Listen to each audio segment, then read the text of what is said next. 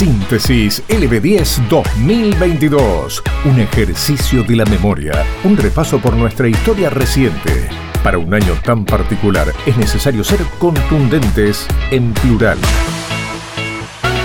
Síntesis 2022 en LB10. Estos son los hechos más importantes de enero.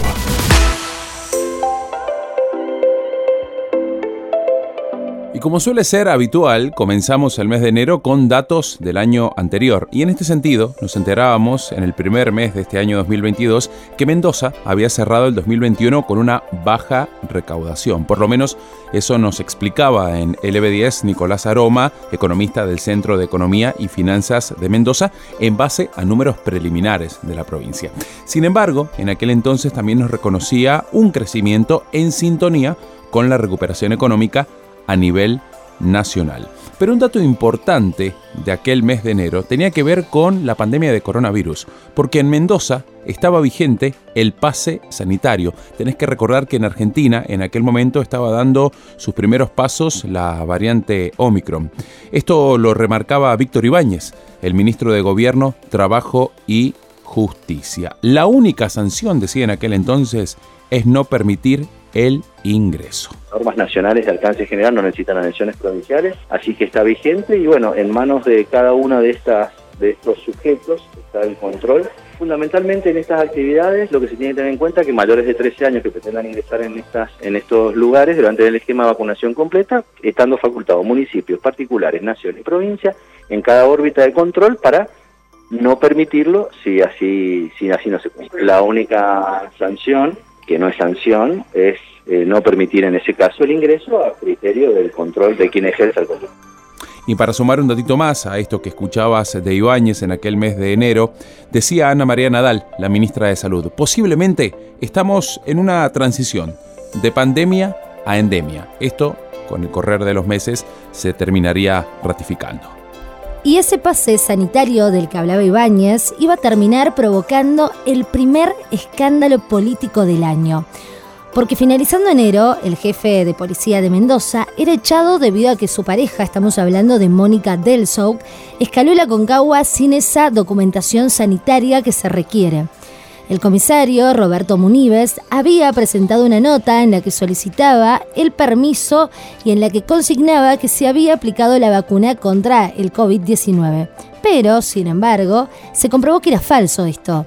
El senador provincial del Frente de Todos también hizo referencia a este tema, Lucas Hilardo, y dijo a LB Diario que Munives se manejaba con total impunidad. A ver qué decía por allá en enero. Bueno, la verdad que es inexplicable que Roberto Munives haya eh, sido el director de policías hasta ahora. Ayer, ayer tuvo esta salida, como vos decís, el gobernador frente a un funcionario público que es designado por el ministro de Seguridad y que falsificó documentación pública y que se está investigando porque aparentemente ha usado los el, el, instrumental, el personal del Estado para celebrar un cumpleaños en el Parque Aconcagua, inclusive se está investigando la posibilidad de que haya usado el helicóptero oficial durante su travesía.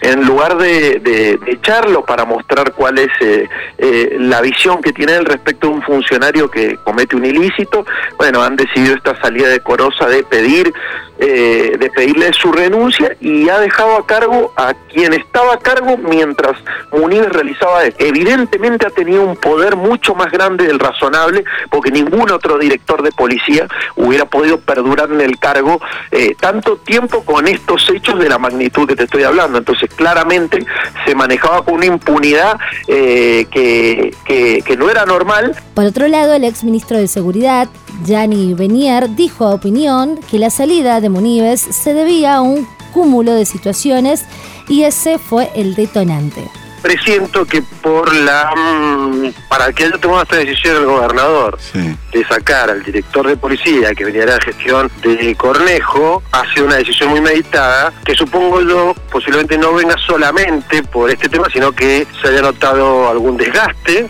Se ha notado que la opinión pública está teniendo opiniones eh, más negativas sobre la seguridad eso eso se ve en los medios se refleja en las redes sociales yo veo mucho en las redes sociales y hay como una una sensación eh, o una expresión fuerte y algunos reclamos de seguridad y tal vez esta suma de cosas ha hecho que el gobernador haya tomado. Es decir, ellos tienen los datos y habrán tomado esta decisión que sin duda tiene eh, haber una decisión de costo, una decisión pesada y que está dentro de los que las transferencias de poder o no entre el gobierno anterior y este. Estamos reviviendo juntos nuestra historia reciente. Síntesis LB10 2022.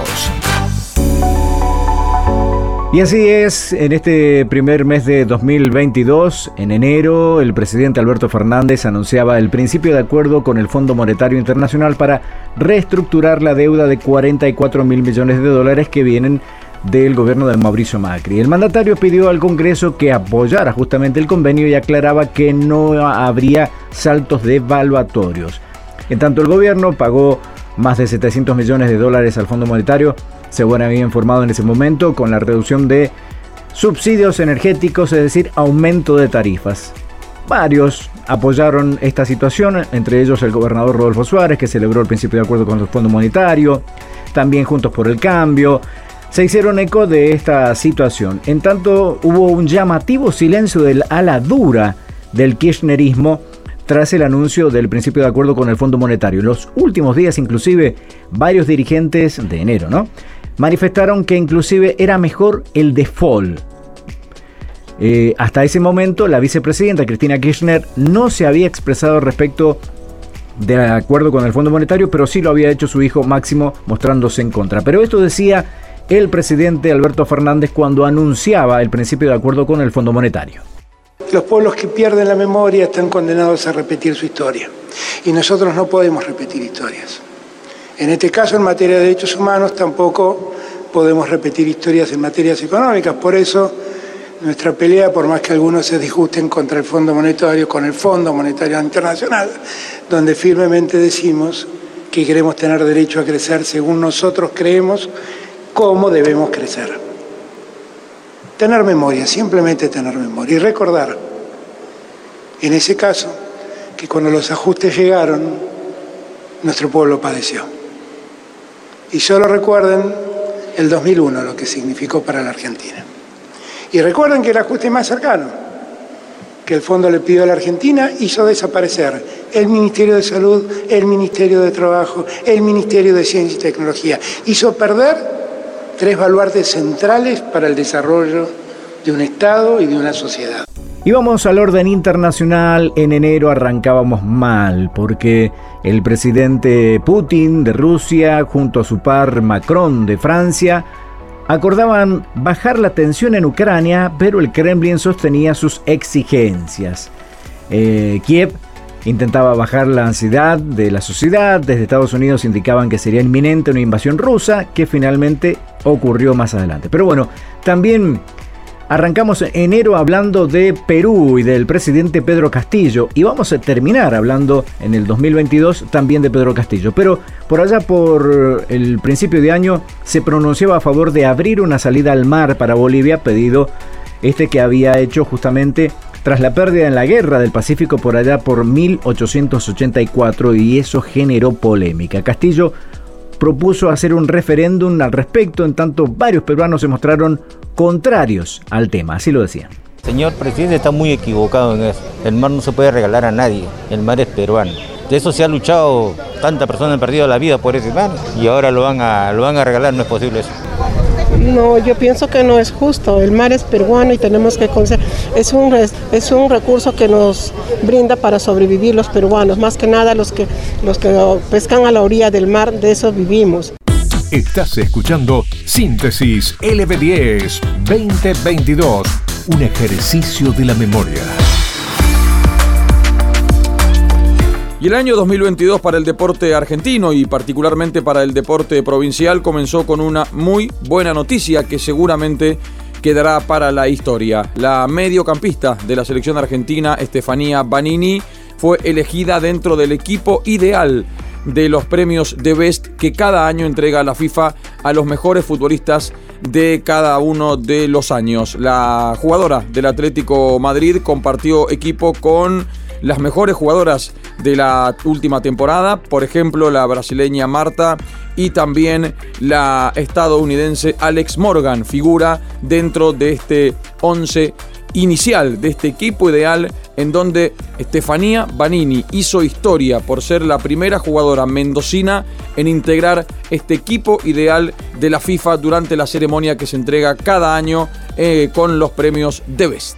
Midfield, Estefania Banini. En eh, la mitad de la cancha, Estefanía Banini.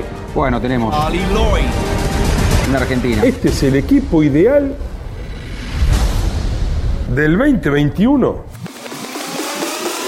Síntesis LB10 2022. No sumamos noticias, contamos historias. El 2022 estuvo marcado por el fin de la pandemia y los hechos que sacudieron el mundo del espectáculo, pero lo más importante fue el regreso a la plena presencialidad, la vuelta de los shows multitudinarios donde la música fue protagonista. Desde LB10 repasamos junto a vos mes a mes los hechos más importantes del 2022. Estamos reviviendo juntos nuestra historia reciente. Síntesis LB10 2022. Empezaba un nuevo año y nos llenábamos de ilusión por descubrir lo que nuestros artistas favoritos presentarían en este 2022. Después de cuatro años de silencio musical, Cristina Aguilera lanzó su trilogía, La Fuerza, La Tormenta y La Luz. La primera parte la conocimos en enero, con esta canción junto a Nicky Nicole, Becky G y Nati Peluso. Pa' mis muchachas.